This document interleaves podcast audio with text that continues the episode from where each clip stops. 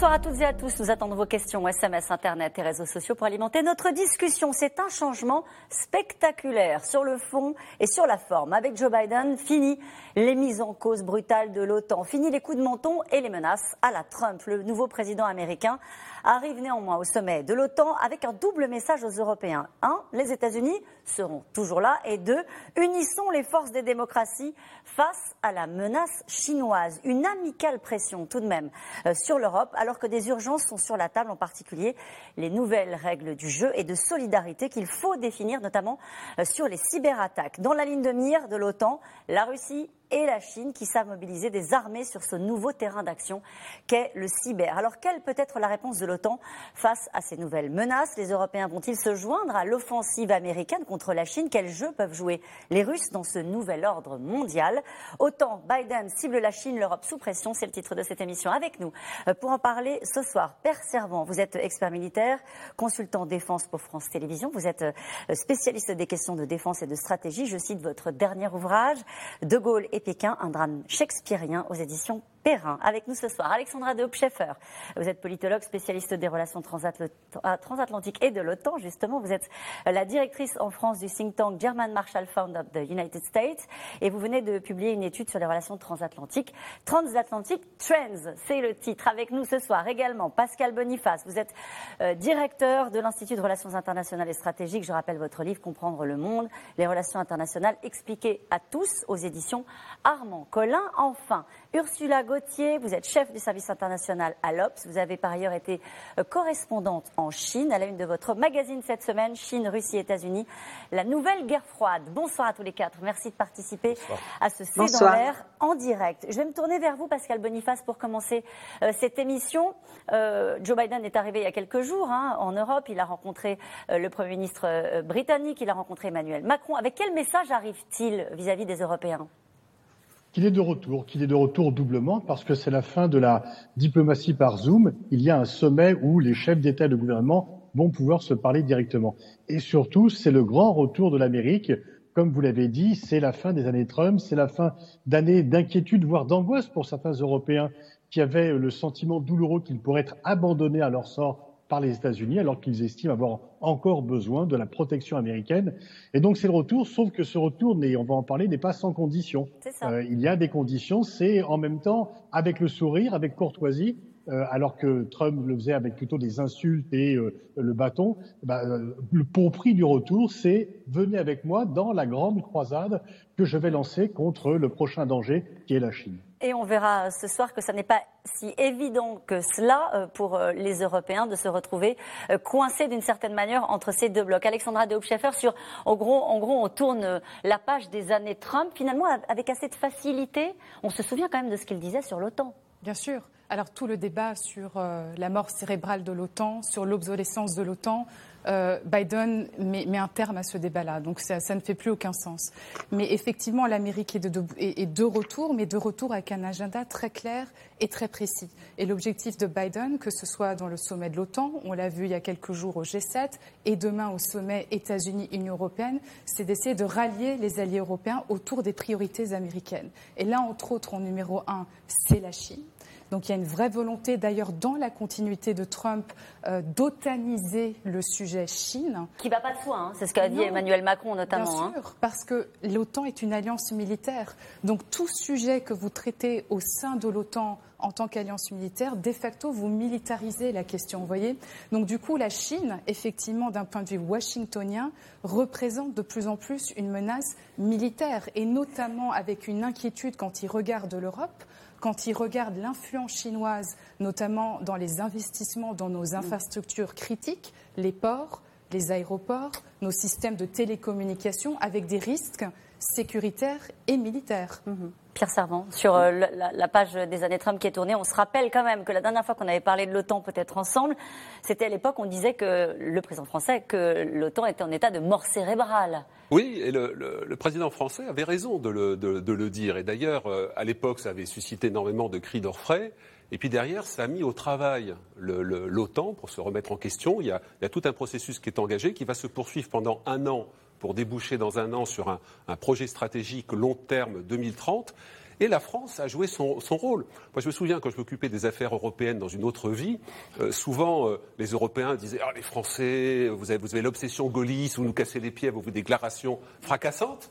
Et puis le jour où les Français n'étaient pas là pour agiter le débat, mettre des idées sur la table, ils venaient me voir en tant que Français en disant Mais où est votre pays? Qu'est-ce que vous faites? On attendait vos idées. Donc là-dessus, je pense que euh, le président Macron a eu raison de faire cela. Si je peux ajouter juste un petit bémol par rapport à ce que Alexandra a dit très, très justement, euh, l'OTAN, l'Alliance Atlantique, c'est d'abord une alliance politique avec un, fort, euh, un, fort, apport militaire, avec une alliance militaire, mais c'est une alliance politique.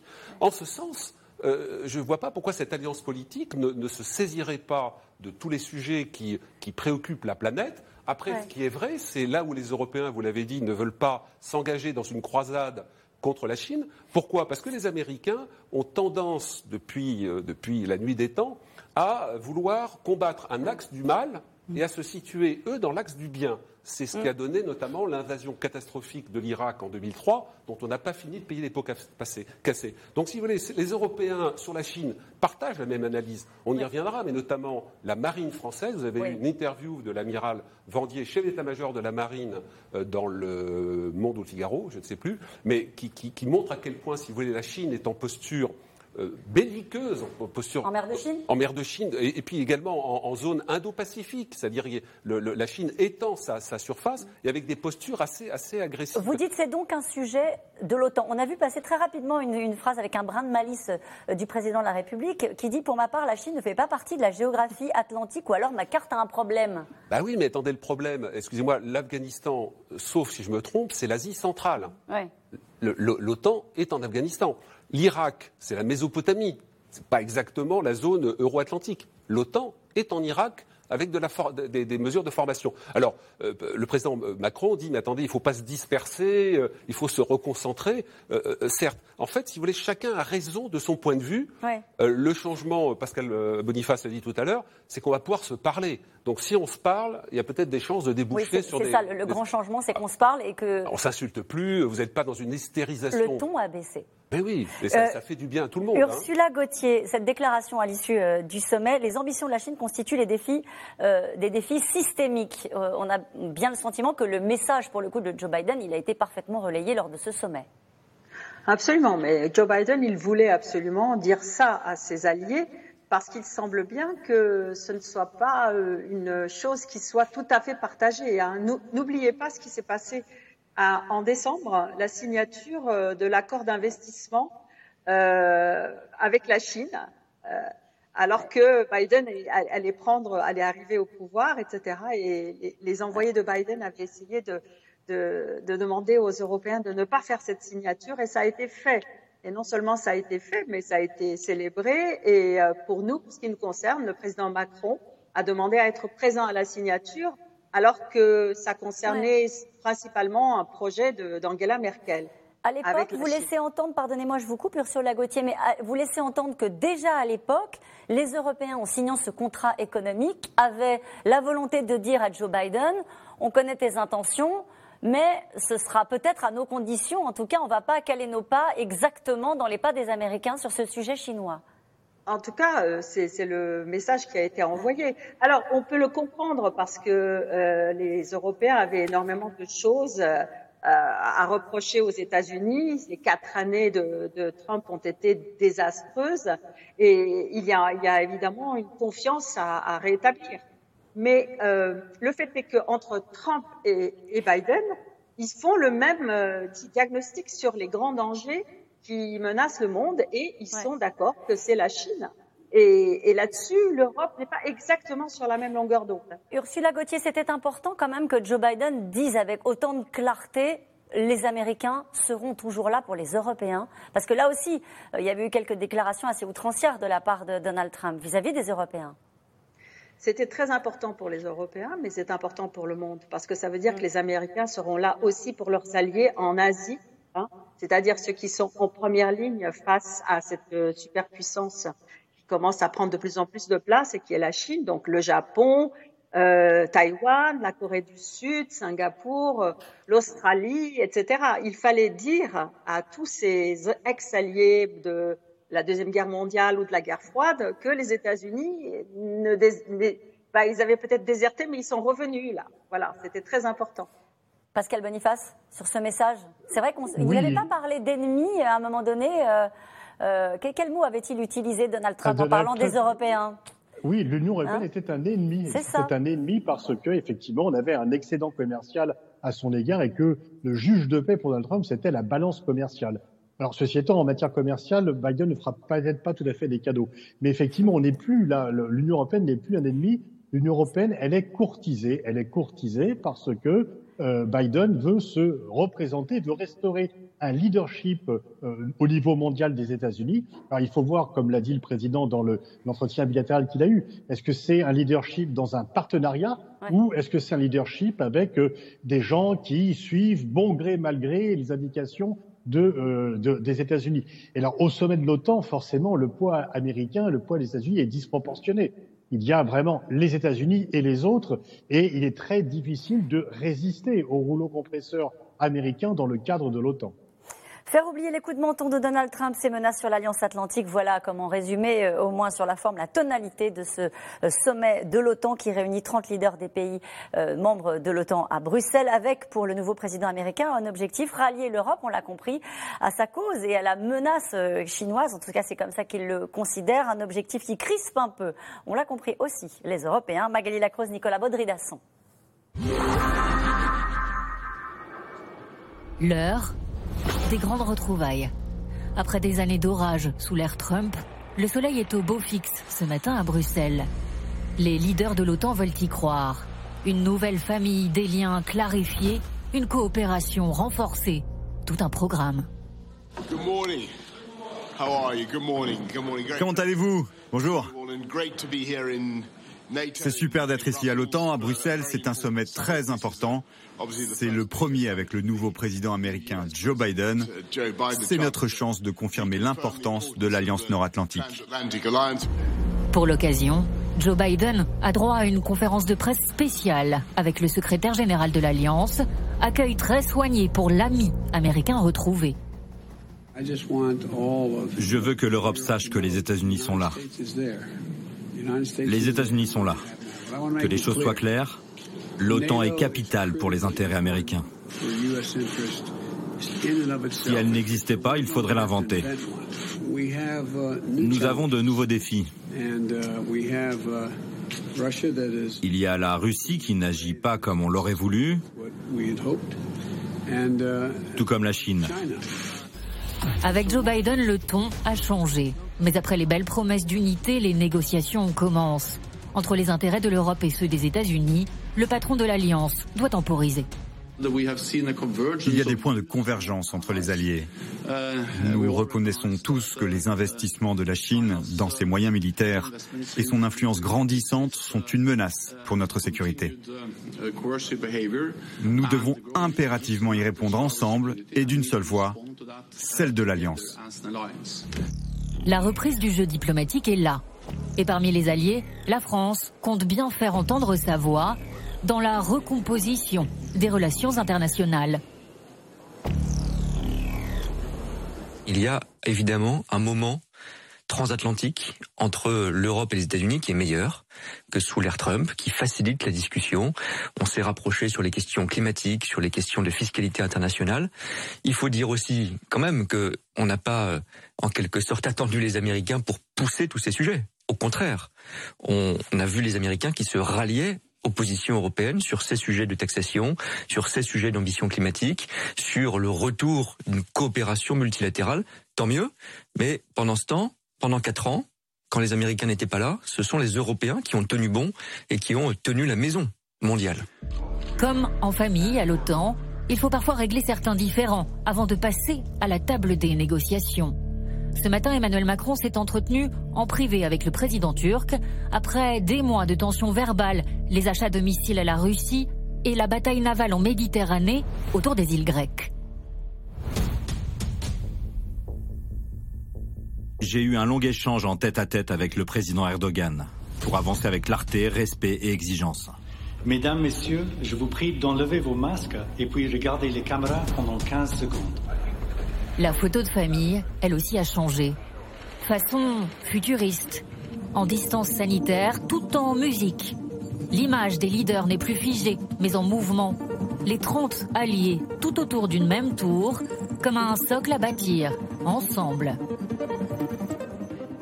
Je voudrais juste, Alexandra de avoir votre réaction au reportage qu'on vient de voir et à l'extrait d'interview du secrétaire d'État aux Affaires européennes, Clément Beaune, qui, on sent bien, marque une forme de, pas d'agacement, mais de distance quand même vis-à-vis de la diplomatie américaine en disant ce sont les Américains qui se rallient aux causes qui sont les nôtres, le climat, la taxation des, euh, des géants du numérique, etc.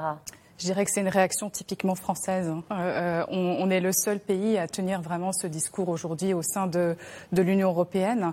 Euh, je pense aussi que c'est un peu un, un héritage aussi de, des quatre ans de, de Trump. L'idée que, effectivement, en l'absence justement de leadership et d'engagement américain au sein de l'Alliance Atlantique sur les questions climatiques et autres, c'est vrai que la France avait pris le leadership sur un certain nombre de sujets. Mais je pense qu'au lieu de rentrer en fait dans une espèce de compétition de leadership. Au contraire, il faut accueillir le retour des États-Unis et de leur leadership et de leur réengagement euh, de manière positive. Et puis, pas seulement réparer ce qui a été euh, endommagé par mhm. l'administration Trump. Ça, je crois qu'on on a terminé ce travail-là, c'est mission accomplie. Maintenant, c'est comment, en fait, redéfinir la, manière dont on coopère à l'intérieur de ce partenariat. Et là, je suis la position euh, officielle française, qui est de dire on n'est pas prêt à réaccepter un, un, un, leadership américain qui impose sa vision et qui mhm. attend que les Européens suivent. Il faut que ce soit un vrai partenariat. Et je pense que ça, c'est véritablement ce qu'on essaye de, redéfinir avec les Américains. Euh, à l'OTAN, mais aussi avec l'Union européenne. Alexandra de quand on dit euh, les Américains parlent à l'Europe, ils parlent à qui? Ils parlent aux Allemands euh, en priorité, ils parlent aux Allemands et aux Français, au couple franco-allemand. À qui parle-t-il à, tout le monde, à tout le monde. Et ce qui est intéressant, c'est que Bruxelles, en tant que hub des institutions Union européenne et OTAN, est considéré aujourd'hui comme un acteur à part entière. Mais effectivement, quelle euh, dirigeante politique européenne a été invitée à Washington le 15 juillet Angela Merkel. Angela Merkel, qui a joué un jeu de public diplomatie, hein, de diplomatie publique extrêmement subtil. Et c'est vrai qu'à côté de ça, le discours peut-être français tourné sur le besoin de souveraineté européenne, pour le moment, euh, ne déclenche pas euh, un accueil extrêmement chaleureux de la part de Biden. C'est dit avec beaucoup de diplomatie, Alexandra de Schaeffer. Cette question, peut-on encore faire confiance à Erdogan Pierre Servant, euh, cette question, elle fait écho à ce qu'on vient de voir, c'est-à-dire que le président de la République et Recep Tayyip Erdogan se sont entretenus. Alors, on aurait bien aimé être une petite souris parce que ça a été tellement violent euh, ces derniers mois. Là, le ton aussi a baissé. Euh, heureusement, alors, entretien de 45 minutes. C'est pas beaucoup? Bah, vous enlevez euh, les traductions parce que je ne crois pas que le président français parle le turc et je ne pense pas qu'Erdogan parle le français. Euh, c'est vraiment euh, service minimum. Et apparemment, donc, le président Macron a passé un certain temps à réexpliquer la position de la France par rapport à la loi sur le, contre le séparatisme, qui avait été outrageusement utilisée par le président Erdogan pour en faire une arme contre la France qui serait hostile aux musulmans, etc. Donc le, président aurait réexpliqué sa position, mais bon, est-ce qu'Erdogan entendra? Ça, ça, dépend, comment dirais-je, de son tempérament politique. Est-ce que ça va vraiment régler les problèmes? Ça n'est pas sûr, parce que vraiment, Erdogan est un peu acculé ces derniers mois. Il, a, il est un peu dans un corner, donc il a besoin de sortir de cet Pourquoi? Avec le départ de Donald Trump?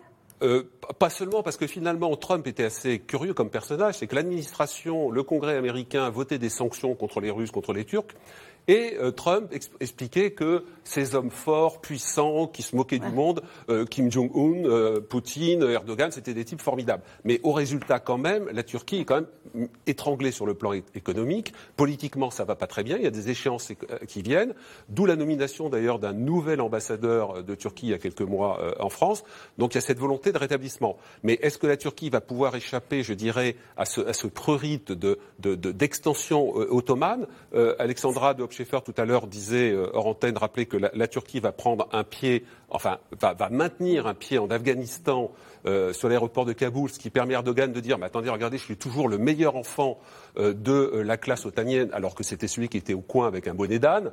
Donc je suis pas sûr que tout va être réglé de ce point de vue-là. Est-ce que je peux me permettre une ligne par rapport à ce qu'Alexandra a dit tout à l'heure, qui a très bien expliqué le, point de vue américain du côté français et européen, c'est vrai que le président Macron, depuis quatre ans, n'a pas cessé de travailler à ce que les Européens sortent de cette espèce de soumission à, la, doxa américaine, à la puissance américaine, pour affirmer une souveraineté, une indépendance. Pas simplement, je dirais, par un cocorico euh, post-gaulliste, mais par une analyse géopolitique qui fait que le monde a besoin d'une Union européenne forte, puissance, force politique, etc. Et finalement, le désastre Trump a ouvert un champ vous l'avez expliqué, que le président Macron a utilisé. La crainte de la présidence française aujourd'hui, c'est que tout ça se referme, que la plupart des Européens qui ont une trouille bleue d'engager des troupes, de prendre leurs responsabilités, se disent Waouh, il y a Joe Biden, c'est un type vachement sympa, mm. il nous aime, on va se remettre sous couvert américain. C'est ça l'inquiétude française. Le sujet, euh, Pascal Boniface, de, la Turquie, je reviens sur euh, l'objet de notre discussion avec la, question qui nous était posée. Est-ce qu'on peut faire confiance euh, à la Turquie? Pourquoi elle est importante cette question? Parce que si on parlait de, l'OTAN en état de mort cérébrale, c'est aussi parce que l'institution était défiée très régulièrement par les Turcs précisément. Est-ce que là, ils ont changé de braquet? C'est le moins qu'on puisse dire. Non seulement ils avaient acheté des armes aux Russes, en plus, ils avaient combattu les forces kurdes syriennes qui avaient été très utiles pour mettre à mal Daesh et reprendre le territoire que Daesh avait conquis. Donc, c'était vraiment un allié essentiel. Et donc, euh, Erdogan n'en faisait qu'à sa tête parce que Trump le laissait faire. Trump euh, ne s'occupait pas de cela, il, le laissait faire, il avait carte blanche.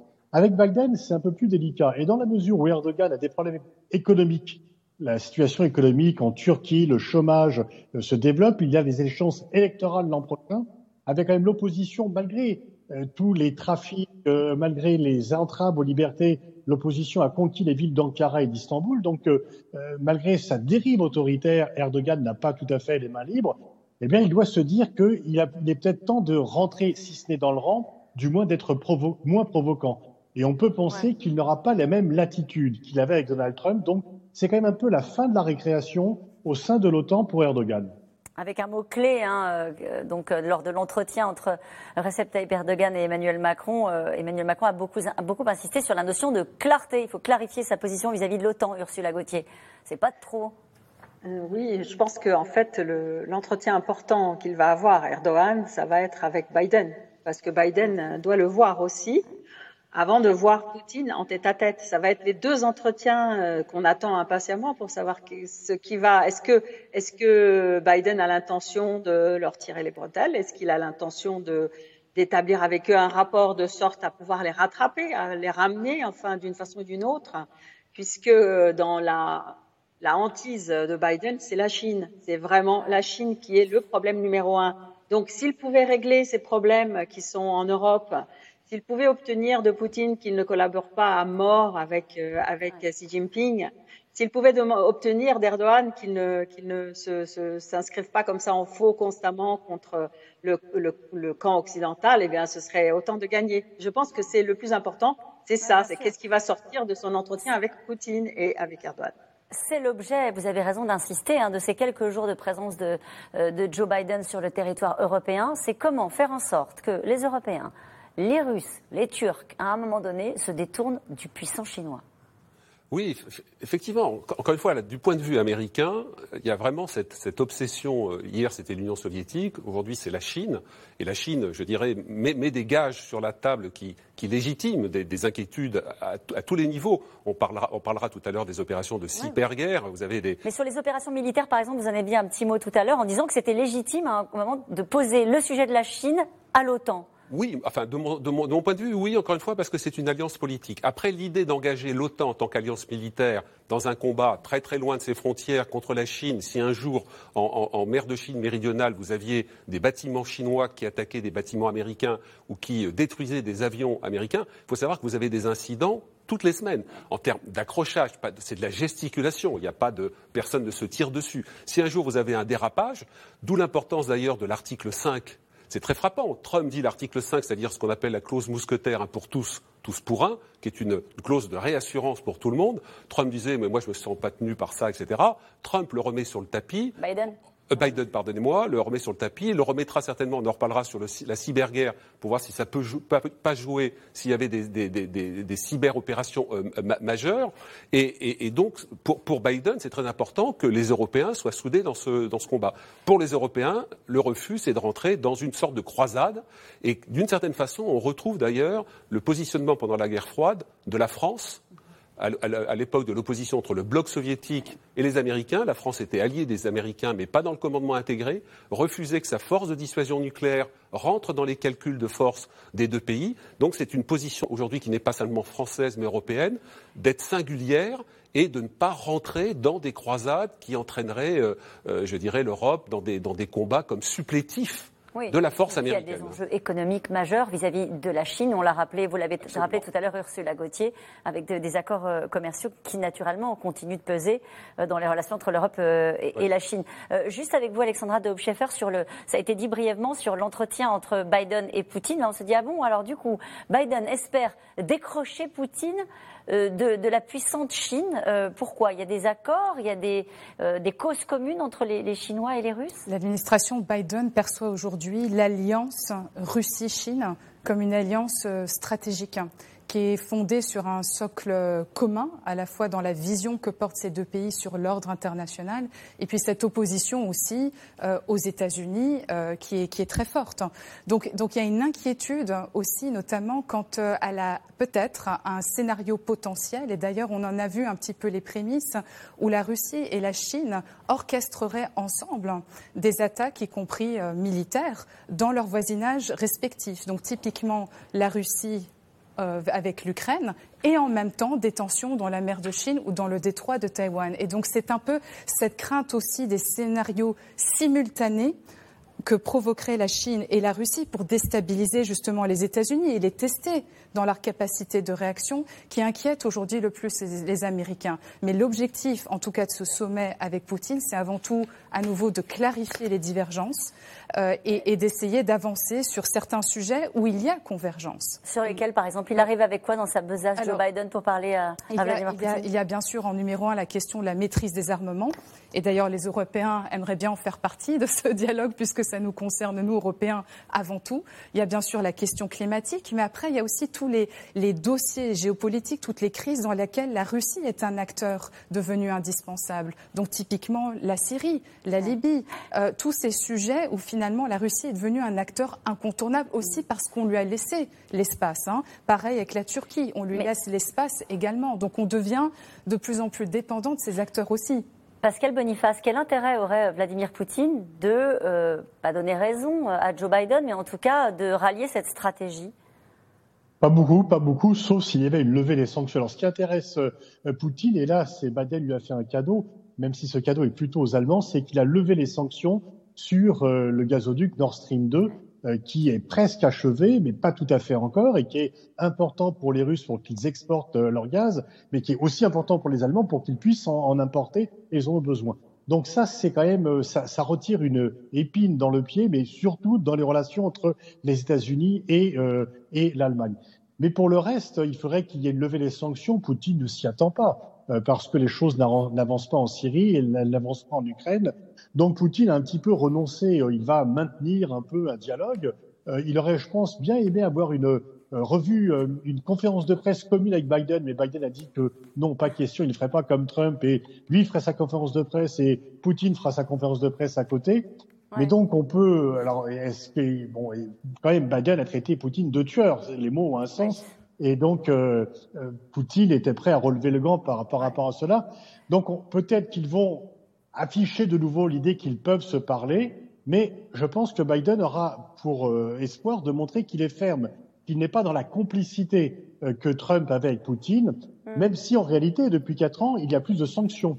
Pendant la présidence Trump, il y a eu des sanctions supplémentaires des États-Unis à l'égard de la Russie. Ursula Gauthier, vous voulez dire un mot?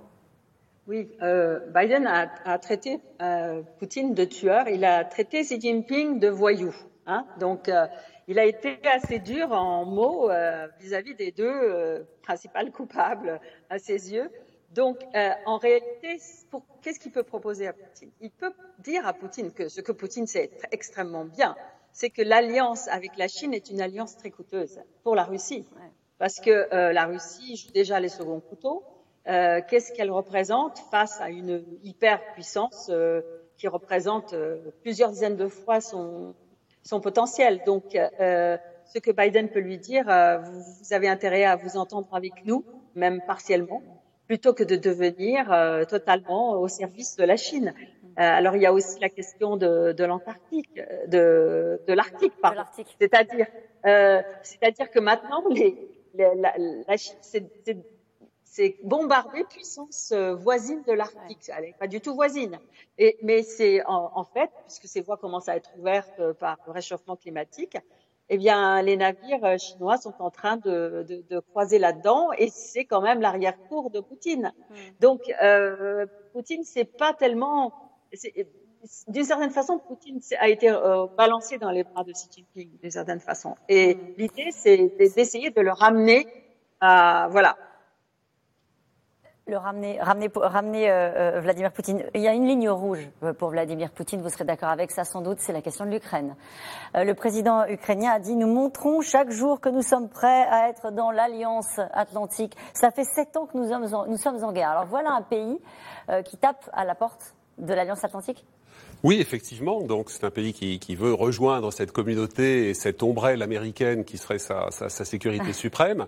Mais c'est vrai que du côté des forces de l'OTAN, notamment les pays européen, la France, l'Allemagne, la, sont, sont, très, très, très prudentes et ne veulent pas fournir un prétexte à Vladimir Poutine pour remonter en pression, sachant que c'est un champion des actions indirectes c'est-à-dire de faire la guerre sans que ça se voit. Alors parfois ça se voit en Syrie ou sur d'autres théâtres d'opération, mais des opérations de cyberguerre, des, des opérations de déstabilisation en termes d'information, de déstabilisation d'élections, et donc on ne va pas agiter ce, ce, chiffon rouge devant la tête de Vladimir C'est une ligne rouge, euh, ce pays-là qui entrerait dans l'OTAN. On a quand même créé l'ambiguïté au ah sommet de l'OTAN euh, de Bucarest en 2008, donc à l'époque de George W. Bush on, a la déclaration donc conjointe de, l'OTAN disait que l'Ukraine intégrerait un jour l'Alliance Atlantique. Bon, vous voyez un peu le truc. Donc, on, est resté vague. En même temps, on a dit que l'Ukraine intégrerait un jour, mais sans donner de, date. Et ils y ont cru. Et, mais, bah oui, mais, du coup, vous voyez, ça, décrédibilise aussi un peu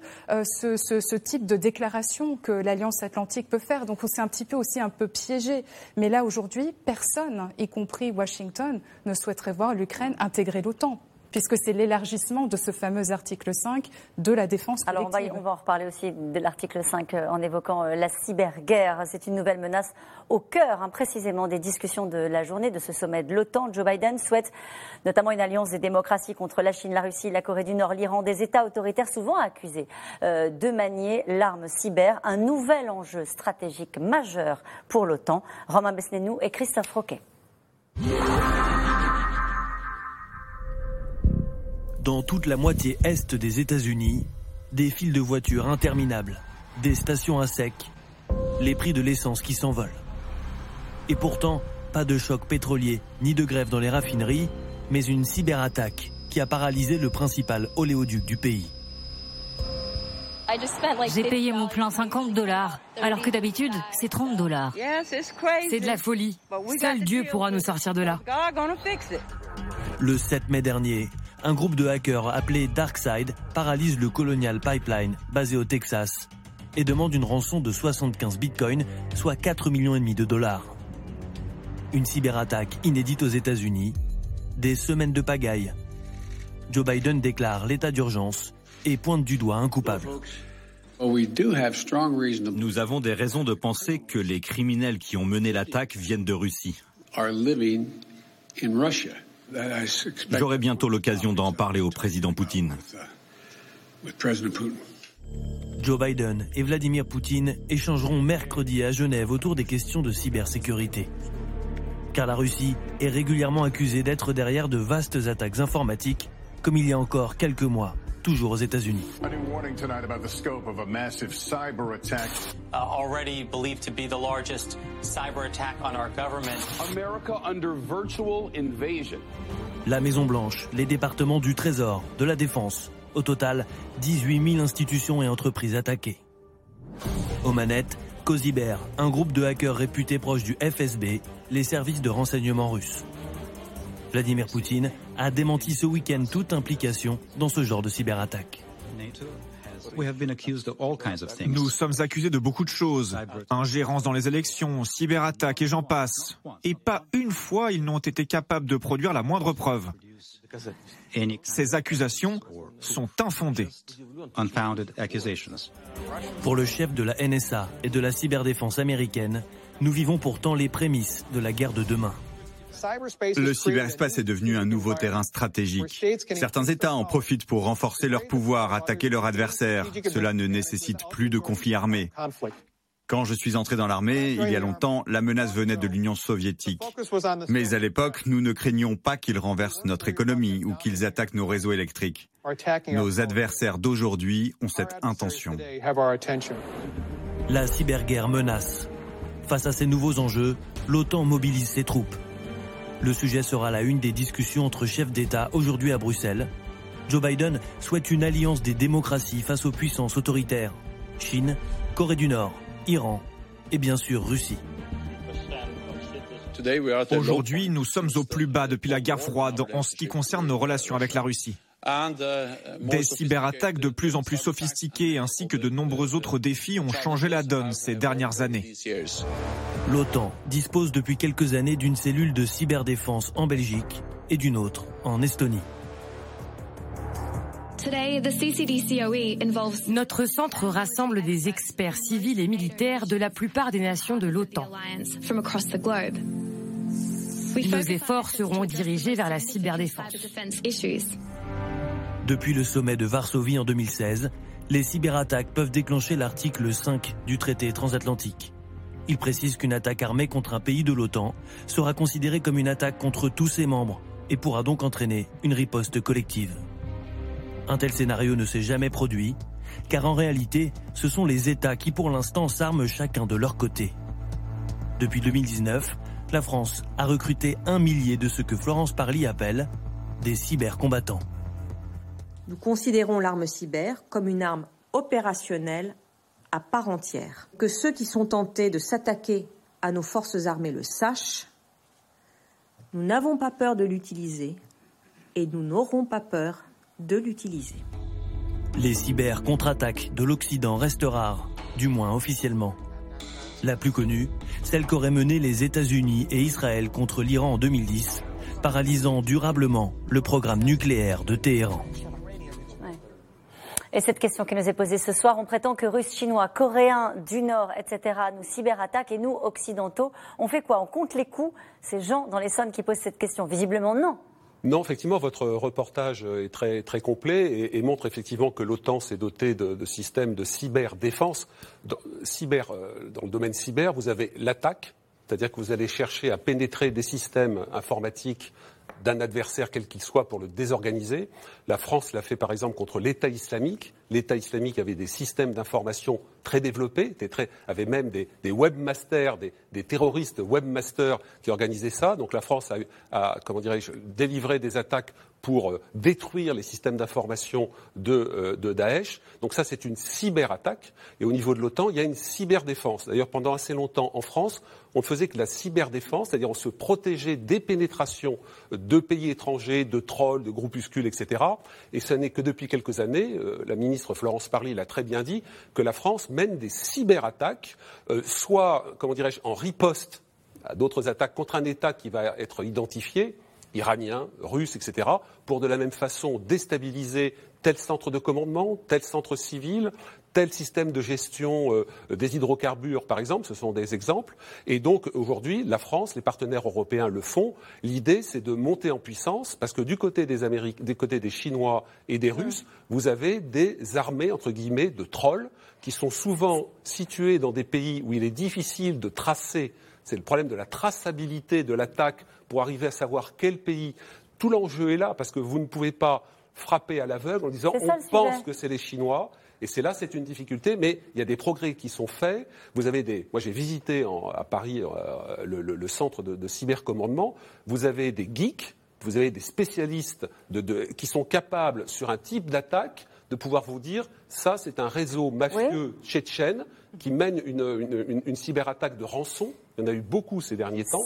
En revanche, ça, c'est la signature des services. D'accord, d'accord, Pierre Savon, vous êtes bien placé pour savoir que c'est pas la même chose que d'envoyer des chars avec un drapeau euh, qui signe euh, euh, l'origine de l'offensive. Exactement, c'est ça la difficulté. Et vous savez, il y a quelques années, le président Obama avait dit s'il y a des cyberattaques qui touchent les centres nerveux de notre défense, par exemple le nucléaire, on considérera cela comme un Pearl Harbor, un cyber Pearl Harbor, Et donc, il pourrait y avoir des mesures de rétorsion de nature militaire. Mais effectivement, la question, c'est d'arriver à faire la preuve absolue que c'est bien l'Iran qui était derrière. Même sur l'exemple que vous avez donné sur la, destruction d'une partie des systèmes informatiques de gestion du programme nucléaire iranien, on le prête aux Américains et aux Israéliens, mais via d'ailleurs des systèmes informatiques russes qui ont été piratés, qui ont été pollués et qui ont pollué à leur tour les systèmes iraniens, mais personne n'est apporté la preuve en disant voilà, c'est tel bureau aux États-Unis qui a conduit cette attaque. Voilà la difficulté, Pascal Boniface, de mettre ce sujet-là euh, à la table des discussions euh, de l'OTAN, tout simplement parce qu'à un moment donné, euh, l'offensive n'est pas signée. Oui, effectivement. Alors il y a les soupçons, mais il n'y a pas le smoking gun, il n'y a pas la preuve concrète qui peut permettre d'attribuer l'attaque. Ça peut comparer avec les armes biologiques aussi. Euh, c'est très dangereux parce que on peut vous désorganiser, vous frapper très très fort, et le temps que vous réagissiez, bah, euh, on peut peut pas savoir d'où vient l'attaque. Donc là, il y a un problème certain, et puis surtout, ça se multiplie. C'est de plus en plus nombreux, et il faut distinguer ce qui est de la criminalité pure et simple.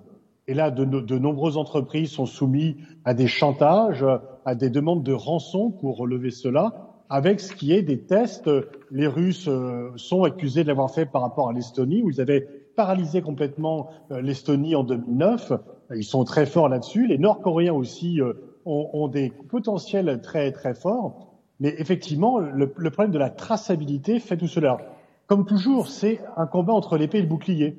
On commence à voir que l'on est attaqué, on met en place des défenses, on met en place des boucliers pour et le bouclier consiste à pouvoir déterminer d'où vient l'attaque. Parce que mm. si vous déterminez d'où vient l'attaque, eh bien, celle-ci n'a plus tellement d'intérêt à avoir lieu. Oui, mais alors quand on détermine d'où vient l'attaque, dans le monde d'avant, on ripostait. Ça se passait parfois euh, de manière militaire. Là, on a entendu euh, la ministre de la Défense dire, euh, en gros, on n'a pas peur d'utiliser cette arme-là. On a aujourd'hui les moyens d'être aussi une force offensive sur la cyberguerre. Ça veut dire quoi?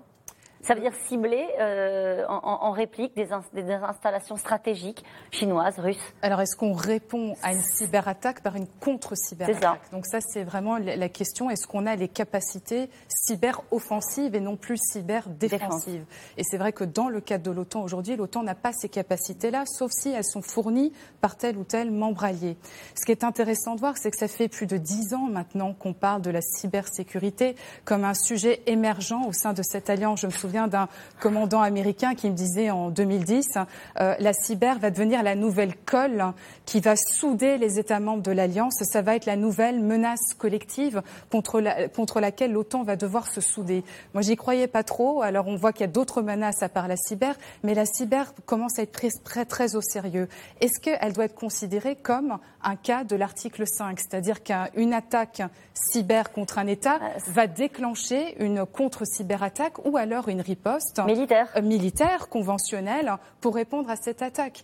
Et donc là, la, question est dans la déclaration qui va sortir de ce sommet de l'OTAN, ça va être davantage axé sur l'OTAN comme ressource de coordination de la réponse quand il y aura une cyberattaque. Donc ça ne va pas être intégré formellement à l'article 5, mais la question c'est comment est-ce qu'un État peut demander l'aide de l'OTAN en cas d'une cyberattaque en termes de renseignement et d'identification. Et la spécificité aujourd'hui de la démarche de Biden, c'est qu'il cherche absolument à faire de l'attribution de la cyberattaque un pilier de sa politique d'endiguement, de dénonciation de la Russie et de la Chine. Parce que là, il y a une vraie fragilité de la puissance américaine face à la puissance chinoise et russe. Complètement. Et d'ailleurs, la cybersécurité de point de vue de l'administration Biden aujourd'hui, est considéré comme un des enjeux les plus importants pour la sécurité nationale des États-Unis, puisque comme nous, la France ou d'autres pays européens, on est de plus en plus exposés à ce type de menaces. Donc il faut vraiment qu'on se coordonne, qu'on discute dans l'Alliance Atlantique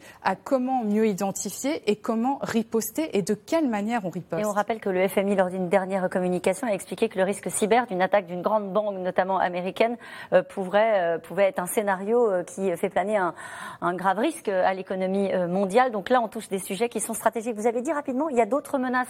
C'est pas la principale, la cyber, c'est laquelle alors? La Chine. Ah oui, ah c'est la Chine. D'accord, la sûr, Chine. Et bien sûr la Russie. Euh, et bien sûr la, la, Russie. Mais ce qui est intéressant, c'est de voir en fait que, à côté de questions de défense pure, vous avez de plus en plus ces sujets dits de résilience. Hein, c'est le, vraiment le mot à la mode. Comment rendre nos sociétés, comment, ouais. comment rendre nos, nos entreprises et nos gouvernements plus résilients face à ces menaces qui sont beaucoup plus complexes. Ursula Gauthier. Le spatial. Oui, le spatial sur aussi. le spatial. Mais je voudrais donner la parole à Ursula Gauthier qui gentiment a levé la main. Oui, je voulais dire que euh, cette histoire de cyberattaque, c'est pas euh, juste euh, se coordonner, etc. C'est vraiment un très bon moyen de créer de la cohésion au sein des différents alliés de l'OTAN, parce que en réalité, les cyberattaques, en fait, ne visent pas un seul pays. Il n'y a qu'à voir le dernier, là, très important, qui a eu lieu l'année dernière, le fameux euh, SolarWinds, hein, c'est-à-dire quand ils avaient infecté euh, un logiciel de, de, de, en fait, de protection hein, qui, a, qui était utilisé par des dizaines de milliers de clients dans le monde. Donc, il y a beaucoup de, de clients américains, de clients d'agences de, de l'État, mais il y a aussi énormément de clients ailleurs dans le monde. Donc, le fait que ce groupe de hackers, euh, maintenant officiellement, d'après Biden, c'est des Russes, hein, que de ce groupe de hackers ait pu faire ça et puis mener ça pendant des mois et, et peut-être que ça continue en ce moment hein, où on se parle. Eh bien, c'est une, c'est ça montre ce que c'est que c'est ce qu'elle est devenue cette zone grise, c'est ce qu'on appelle la fameuse zone grise, c'est-à-dire la zone qui est entre la guerre et la paix, la zone où euh, il y a des attaques multiformes et le, les cyberattaques en font partie et personne n'est à l'abri et il n'y a pas particulièrement un pays qui est visé. Enfin, un pays et ses alliés peuvent être visés. Et, ce qui est intéressant dans ce que vous expliquez, c'est que dans cette zone grise-là, bah, il n'y a pas encore de règles, il n'y a pas encore de code. C'est le Far West. C'est ça. Donc vous avez le, le, cyber, vous avez le spatial qui est en plein développement aussi, vous avez la guerre de l'information, la guerre informationnelle. Alors pourquoi tout ça? Pourquoi ces nouvelles nuances de guerre? On a parlé beaucoup de l'économie tout à l'heure à juste titre. Ce qui bloque aujourd'hui la guerre, et heureusement, ce sont les équilibres économiques et le coût des armements. Donc c'est vrai que plus on développe l'économie, plus c'est compliqué pour les États prédateurs qu'on a cités d'entrer en guerre franchement parce qu'ils ont peur des conséquences économiques sur leur État. Parce que c'est une économie ouverte. Parce que c'est une économie interpénétrée. Même, même Trump, quand il voulait frapper la Chine, il avait après des industriels ouais. chez lui qui disaient Mais attends, nous, nos produits sont maintenant taxés. Bon. Alors qu'est-ce qu'on fait quand on fait ça? Quand on est belliqueux ben, On fait la guerre autrement. Et faire la guerre autrement, c'est le faire dans, dans, un espace immatériel ou semi-matériel qui laisse pas de signature. Vous n'avez pas de mort, vous n'avez ouais. pas de sang mais où ça détruit un pays. Vous pouvez détruire un pays avec des cyberattaques. Alors c'est une annonce qui a pris tout le monde de court. La démission du chef d'état-major des armées. Le général Lecointe était en service depuis euh, quatre ans après le départ fracassant, on s'en souvient, du général De Villiers. Il assure, comme l'Élysée, euh, que ce départ était programmé, mais quand même difficile de ne pas faire le lien avec le retrait annoncé des troupes françaises au Mali et dans la zone sahélienne. Mathieu Lignot et Michel Bouzy. L'Élysée l'a annoncé hier. Le chef d'état-major des armées va quitter son poste. Et ce n'est pas un hasard si le général François Lecointre s'explique en direct quelques minutes plus tard. Tout est préparé. Le chef d'état-major aurait demandé à partir depuis quelques mois. La première raison, c'était d'éviter précisément qu'il y ait une politisation de la fonction de chef d'état-major des armées. Je ne souhaitais pas que le chef d'état-major des armées parte à l'issue du mandat d'un président de la République ou exactement au même moment. Et je ne souhaitais pas, parce qu'il me paraît important qu'il y ait un tuilage, qu'un chef d'état-major des armées, qui est un chef militaire, euh, soit euh, associé à un politique. Le militaire n'est pas un politique. Pourtant, les armées sont au centre du débat depuis quelques semaines. Annonce du retrait de l'opération Barkhane, mais aussi parution de tribunes controversées de militaires. Ils sont une poignée à critiquer un laxisme qui existerait en France. Le chef d'état-major des armées prend alors la plume pour rappeler leur devoir à ses hommes. Chaque militaire est libre de penser ce qu'il veut, mais il lui appartient de distinguer sans ambiguïté ce qui ressort de sa responsabilité de citoyen de ce qui ressort de sa responsabilité de militaire. Le général Lecointre promet des sanctions. Six généraux retraités sont d'ailleurs convoqués aujourd'hui au ministère des Armées il risque la radiation. Cet épisode aurait marqué le chef d'état-major. À 59 ans, François Lecointre a eu une carrière brillante. Il s'illustre dans les troupes de marine. En 1995, le capitaine Lecointre mène ses hommes en ex-Yougoslavie. Assaut, baïonnette au canon, sa section délivre 11 soldats français pris en otage. Il perd deux de ses hommes. Est-ce que ça valait le coup qu'ils meurent là? Est-ce que ces gamins de 18 ans ou de 20 ans qui sont morts ici, euh, euh, je pense à leur famille, on pense à eux en permanence La réponse, euh, pour moi, elle est positive. C'est-à-dire que je pense que c'était pas en vain qu'ils sont morts, c'était pas en vain qu'ils se sont fait tuer. Mais donc il est normal aussi que de toute façon ce soit l'expérience marquante pour nous et pour ma compagnie en particulier de, ce, de ce mandat à Sarajevo. 22 ans plus tard, ces faits d'armes le portent à la tête des armées françaises. Emmanuel Macron cherche alors une figure reconnue de l'institution. Objectif faire oublier les critiques politiques et la démission fracassante de son prédécesseur, le général de Villiers. Je suis votre chef. Les engagements que je prends devant nos concitoyens et devant les armées, je sais les tenir. Et je n'ai à cet égard besoin de nulle pression et de nul commentaire. Le général Lecointre défilera pour la dernière fois sur les Champs-Élysées le 14 juillet prochain, quelques jours avant de passer le flambeau au général Thierry Burkhardt. Le légionnaire a déjà travaillé à l'Élysée. À l'époque, Emmanuel Macron était secrétaire général adjoint. Ce grand show militaire, c'est lui qui l'a organisé en octobre dernier. L'occasion de marteler sa vision stratégique, endurcir les armées. J'ai aussi le devoir de m'interroger sur notre aptitude à mener des combats à plus grande échelle dans la durée, c'est-à-dire des, engagements de haute intensité. Je ne cherche pas à inquiéter inutilement. Le constat doit être lucide, sans excès de prudence ni excès de confiance, sans esprit battant-guerre ni angélisme.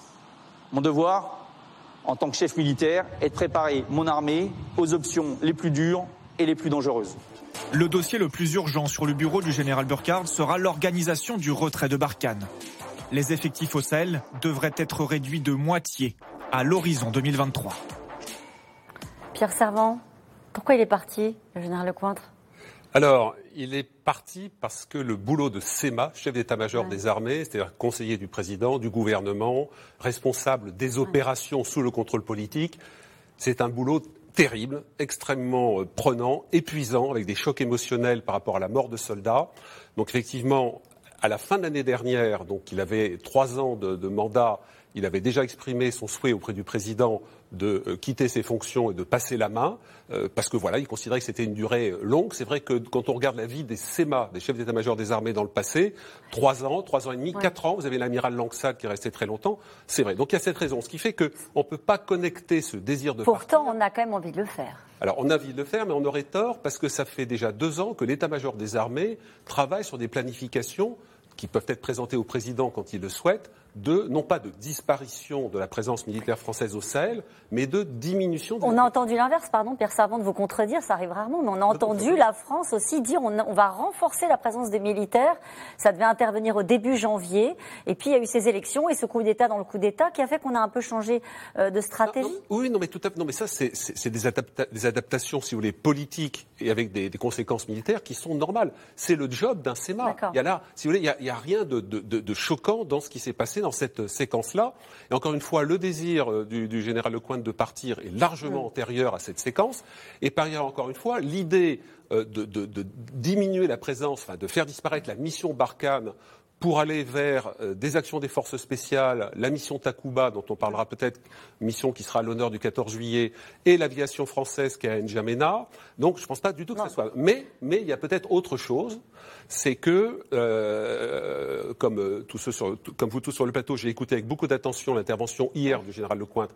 J'invite ceux qui nous suivent à aller la regarder c'est remarquable d'intelligence, de pédagogie, de pertinence d'un grand chef militaire qui part. Donc allez la regarder. Et il y a un moment, euh, des petites phrases comme euh, écoutez, l'ensemble de la classe politique, comme des médias, ne connaît rien aux armées.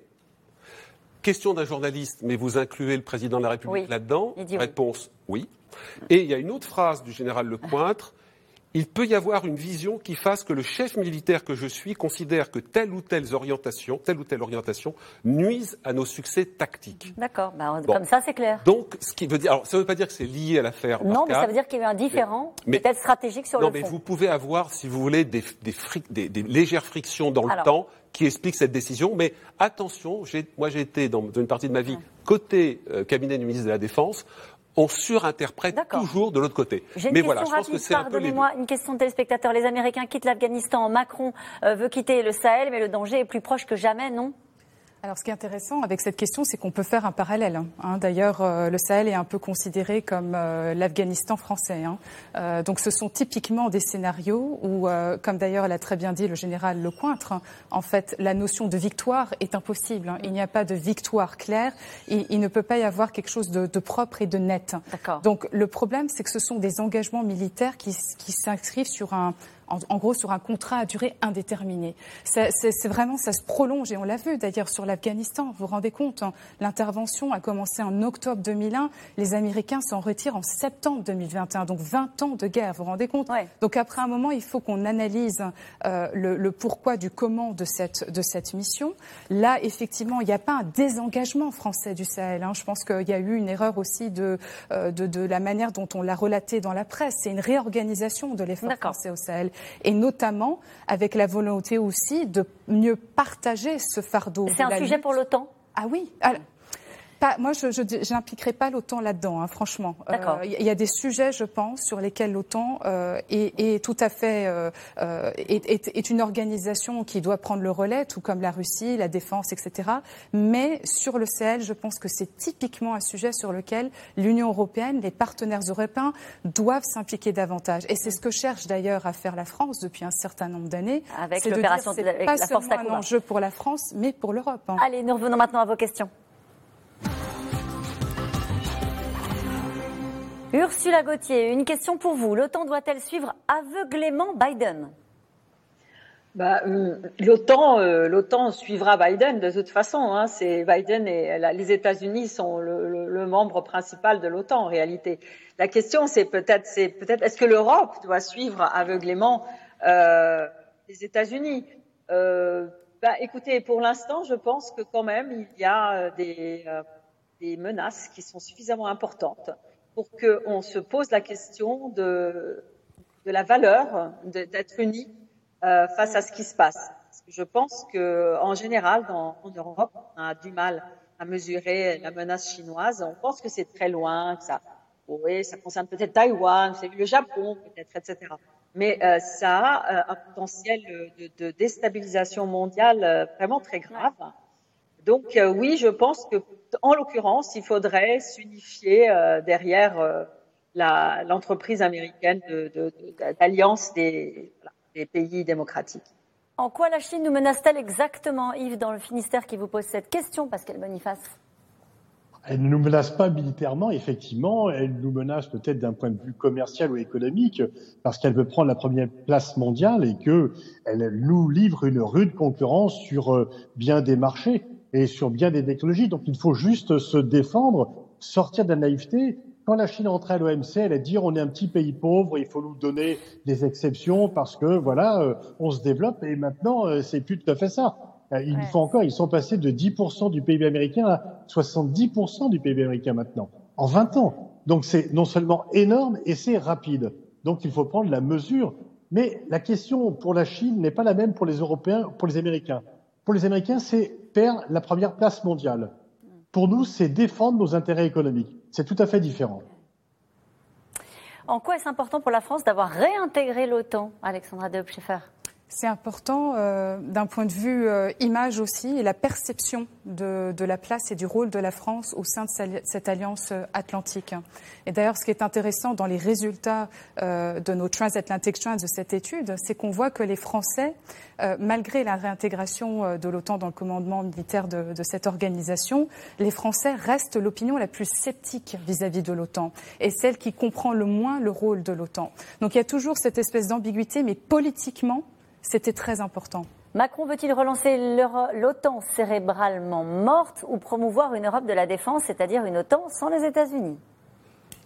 J'allais dire les, deux, mon commandant, sauf euh, avec la fin de la, de la, de, la question.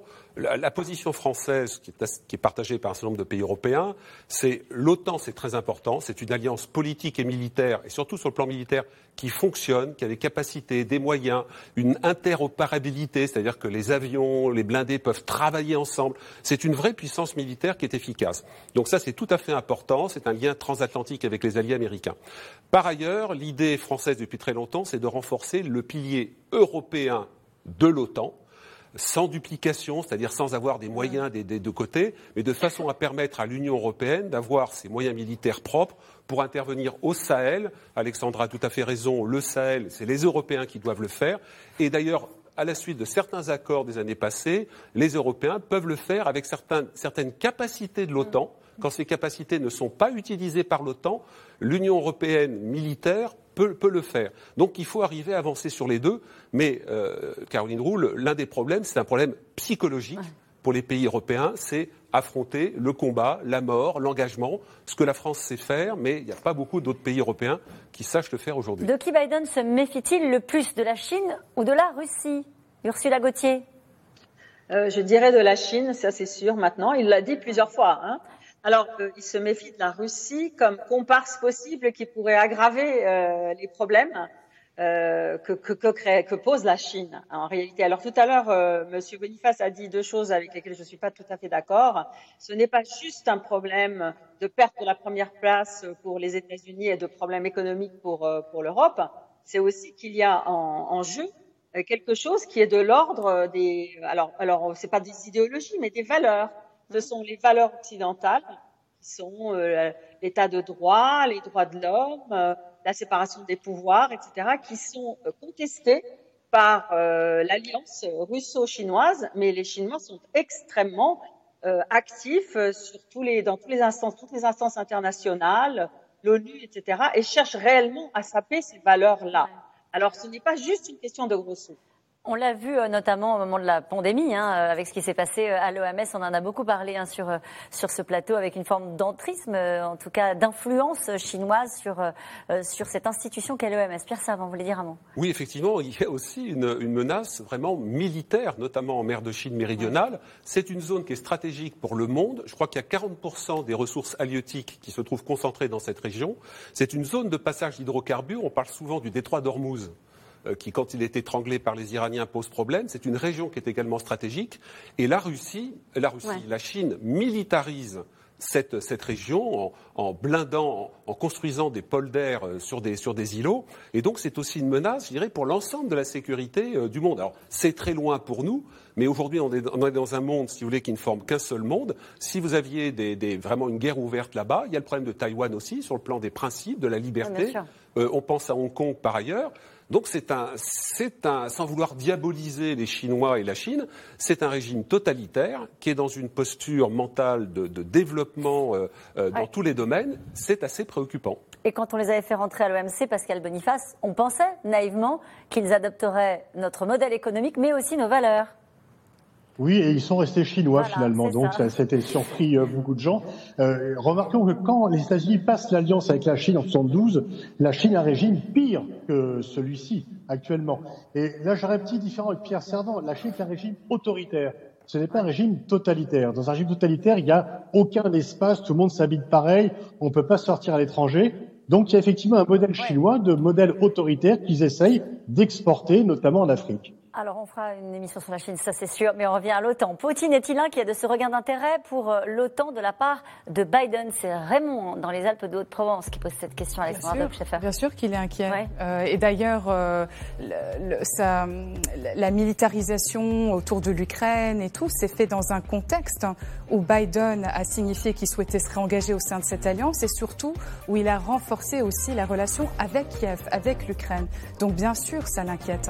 Les cyberattaques devenir des armes de dissuasion au même titre que les armes nucléaires, Pierre Servant Non, parce que l'arme nucléaire à la française, c'est dissuasif, c'est-à-dire qu'on l'utilise pas et on dit à l'adversaire si vous venez chez moi, vous m'envahissez, j'ai la capacité de vous détruire, alors que les armes, les cyberarmes, c'est des armes opérationnelles qui sont utilisées tous les jours.